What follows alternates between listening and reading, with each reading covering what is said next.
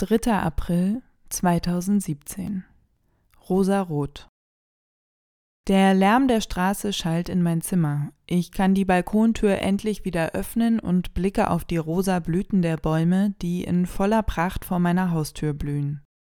Der Frühling hat Beirut offiziell erreicht. Nachdem ich gestern Abend pünktlich zur Deadline meine neue Geschichte fertiggestellt habe, finde ich nun endlich Zeit, um von den Ereignissen der vergangenen zwei Wochen zu berichten. Rosa Rot lautet der Titel meines zweiseitigen Jahresrückblicks, an dem ich in den letzten Wochen gefeilt habe. Gerne würde ich ihn als Entschädigung für den ausbleibenden Block der letzten Woche im Zedernwald zur Verfügung stellen. Da ich allerdings auf eine Veröffentlichung im österreichischen Und-Magazin hoffe, werde ich ihn nicht bereits im Vorfeld online publizieren.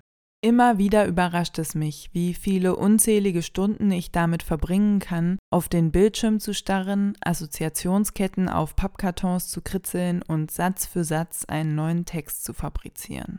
So sehr ich es liebe, meine Zeit damit zu verbringen, Geschichten zu schreiben, Rosa Rot war ein ziemlicher Kraftakt, der mir jede Menge schlaflose Nächte und gleichzeitig viele verschlafene Nachmittage bereitet hat. Der Text gliedert sich in vier Abschnitte, die den Jahreszeiten entsprechen. Tag für Tag verschwand ich in der jeweiligen Phase des vergangenen Jahres und war dementsprechend wenig am aktiven Alltag der letzten drei Wochen in Beirut beteiligt.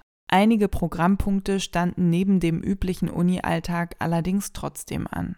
Am Mittwochabend der letzten Märzwoche gehen wir spontan mit Freunden von Lydia indisch essen.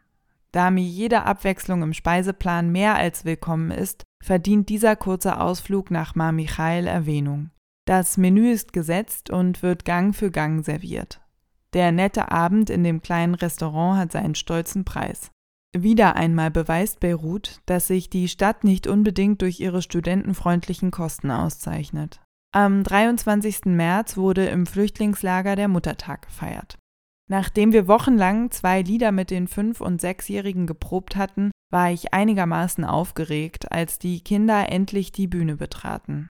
Auf dem gesamten Hof hatten sich nahezu ausschließlich Mütter und Großmütter ohne ihre Ehemänner versammelt, um die Tänze und Gesänge der Kleinen und Großen zu bestaunen und zu beklatschen. Nach ein paar kurzen Reden der Leitung folgte ein buntes Programm. Es war nicht ganz leicht, die Aufmerksamkeit der Kinder zu erhaschen, um ihnen den Start des Liedes zu signalisieren. Als das allerdings geschafft war, lief alles wie am Schnürchen. Beide Gruppen haben ihre kurzen englischen Lieder zu unserer großen Freude und Erleichterung fehlerfrei und textsicher präsentiert. Seither werden wir bei unseren üblichen Freitagsbesuchen regelmäßig mit den Muttertagsliedern begrüßt, die den Kindern offenbar nicht mehr aus den Köpfen gehen. Ein kleiner Erfolg, über den sich Maxi und ich sehr gefreut haben. Auch unabhängig von dem kleinen Event ist es schön zu erleben, wie die Kinder von Wiederholung zu Wiederholung immer textsicherer werden regelmäßig Liedwünsche äußern und freudig mittanzen und singen. Nach der Veranstaltung werden wir überraschend von einer jungen Französin angesprochen, die für ihre Doktorarbeit über NGOs in Flüchtlingslagern schreibt und sich für unsere Beweggründe interessiert, die uns in den Libanon und zu den Kindern gebracht haben. Spontan werden wir von ihr und einer ihrer Bekannten zum Mittagessen eingeladen, die ebenfalls bei der Muttertagsfeier anwesend war. Kurzerhand führt uns der Weg durch das Flüchtlingslager in die kleine Wohnung der älteren Dame, die als syrische Palästinenserin während des gegenwärtigen Krieges eine Unterkunft gleich neben dem Lager gefunden hat. Sie teilt sich ein kleines Zimmer mit ihrer Tochter, die in einem Bekleidungsgeschäft arbeitet. Es gibt Tee, frische Pizza und gefüllte Spinattaschen, die wir auf dem Boden sitzend gemeinsam essen.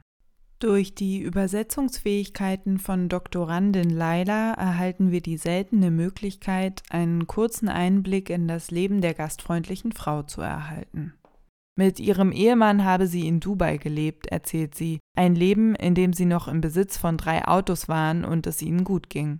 Wo ihr Mann jetzt ist, erzählt sie nicht. Trotzdem wirkt sie weder klagend noch verbittert, sondern bescheiden und dankbar für das, was sie hat. Ein beeindruckender Besuch. Am letzten Märzwochenende organisierte das Studienoberhaupt der Nest einen letzten Ausflug, bevor seine Amtszeit kürzlich zu Ende ging. Mit einem gemieteten Bus fuhren wir am frühen Morgen in den Norden nach Tanurin, um eine kleine Wanderung zu unternehmen. Nachdem ich bislang nur eine einzige Zeder auf einem Ausflug ins Schufgebirge gesehen habe, bot sich im Zedernreservat endlich Gelegenheit, ein paar mehr der libanesischen Symbolbäume zu bewundern. Weshalb es die Zeder letztlich sogar bis auf die Flagge geschafft hat, ist mir allerdings ehrlich gesagt nach wie vor eher schleierhaft. Zwar ist der besondere Baum in mehreren Regionen des Landes anzufinden, ob der Hype um das Kieferngewächs jedoch berechtigt ist, bleibt in meinen Augen ein bisschen fragwürdig. Dennoch genieße ich den Ausflug, auf dem uns von einem Guide die Flora und Fauna erklärt wird, während wir durch den Schnee der Berge spazieren. Der Sonntag steht ganz im Zeichen meiner Geschichte, bis ich am Abend einen kleinen Shopping-Ausflug einlege und einige Dinge für die Uni erledige. Die neue Woche vergeht im Flug, während ich weiterhin Tag für Tag auf meiner Pferdedecke auf dem Boden sitze, um meinen Text in Gedanken zusammenzupuzzeln und letztlich aufs Papier zu bringen. Im Theaterworkshop wird am Donnerstag verkündet, dass wir für den bevorstehenden Ostergottesdienst ein kleines Stück vorbereiten werden. In den kommenden zwei Stunden versuchen wir, einige Szenen der Ostergeschichte nachzuspielen. Im Anschluss wird gemeinsam überlegt, wie sich die szenischen Elemente in den Gottesdienst eingliedern lassen. In dieser Woche werden wir daran weiterarbeiten, bevor pünktlich zum Ferienbeginn die vorösterliche Feier stattfindet. Das letzte Wochenende begann mit einem Ausflug nach Tbeye, einer kleinen Industriestadt am Highway zwischen Beirut und Byblos.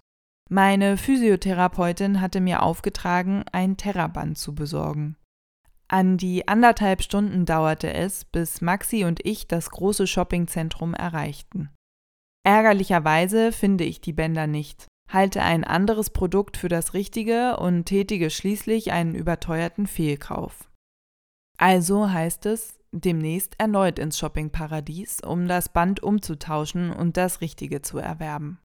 Im Chaos des hiesigen Verkehrs ist ein derartiger Ausflug fernab der Stadtgrenzen jedes Mal aufs Neue ein verhältnismäßig aufwendiges und vor allem zeitintensives Unterfangen. Dafür entdecken wir ein deutsches Restaurant, in dem es 20 verschiedene Biersorten und Schnitzel gibt. Die Wände zieren die Farben der Deutschlandfahne und ein überdimensionierter Reichsadler. Am Freitagabend stand nach längerer Zeit mal wieder ein Kinobesuch an. Lydia und eine deutsche Freundin haben vor, sich den libanesischen Film Machbas anzusehen. Kurzerhand beschließen Maxi und ich, uns anzuschließen.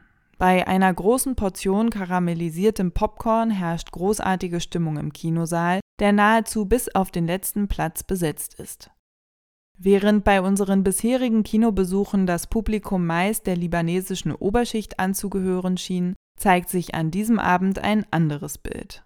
Dies mag darin liegen, dass es sich nicht um einen amerikanischen Hollywood-Schinken, sondern um eine lokale Komödie handelt. Der Film erzählt die Geschichte einer jungen Libanesin, die beabsichtigt, sich mit einem Syrer zu verloben. Die Mutter, die ihren Bruder im Krieg durch eine syrische Bombe verloren hat, wird am Tag der Verlobung mit der syrischen Herkunft des Verlobten überrascht. Ein großartiger Film, der einen treffenden Einblick in die christlich-libanesische Gesellschaft vermittelt und auch uns immer wieder zum Lachen bringt. Am kommenden Morgen mache ich mich erneut zu meiner Physiotherapeutin auf, die mich aufgrund ihrer alternativen Arbeitsmethoden erneut beeindruckt und im positiven Sinne sprachlos macht. Den Rest des Wochenendes verbringe ich mit einer halben Flasche Wein, Oliven und meiner Geschichte auf meinem Zimmer. Ich kann es kaum fassen, als ich den Text am späten Abend endlich abschicken kann. Die neue Woche beginnt mit einem Besuch von zwei Brüdern aus Thésée, die uns am heutigen Nachmittag einen kleinen Film über die Begegnungsstätte gezeigt haben, für Fragen zur Verfügung standen und die Andacht leiteten. Eine schöne Erinnerung an drei oder vier vergangene Besuche in Thésée, die ich alle in bester Erinnerung habe. Acht Tage bleiben, bis Jan erneut in Beirut landen wird und dieses Mal für ganze zwei Wochen hier bleibt.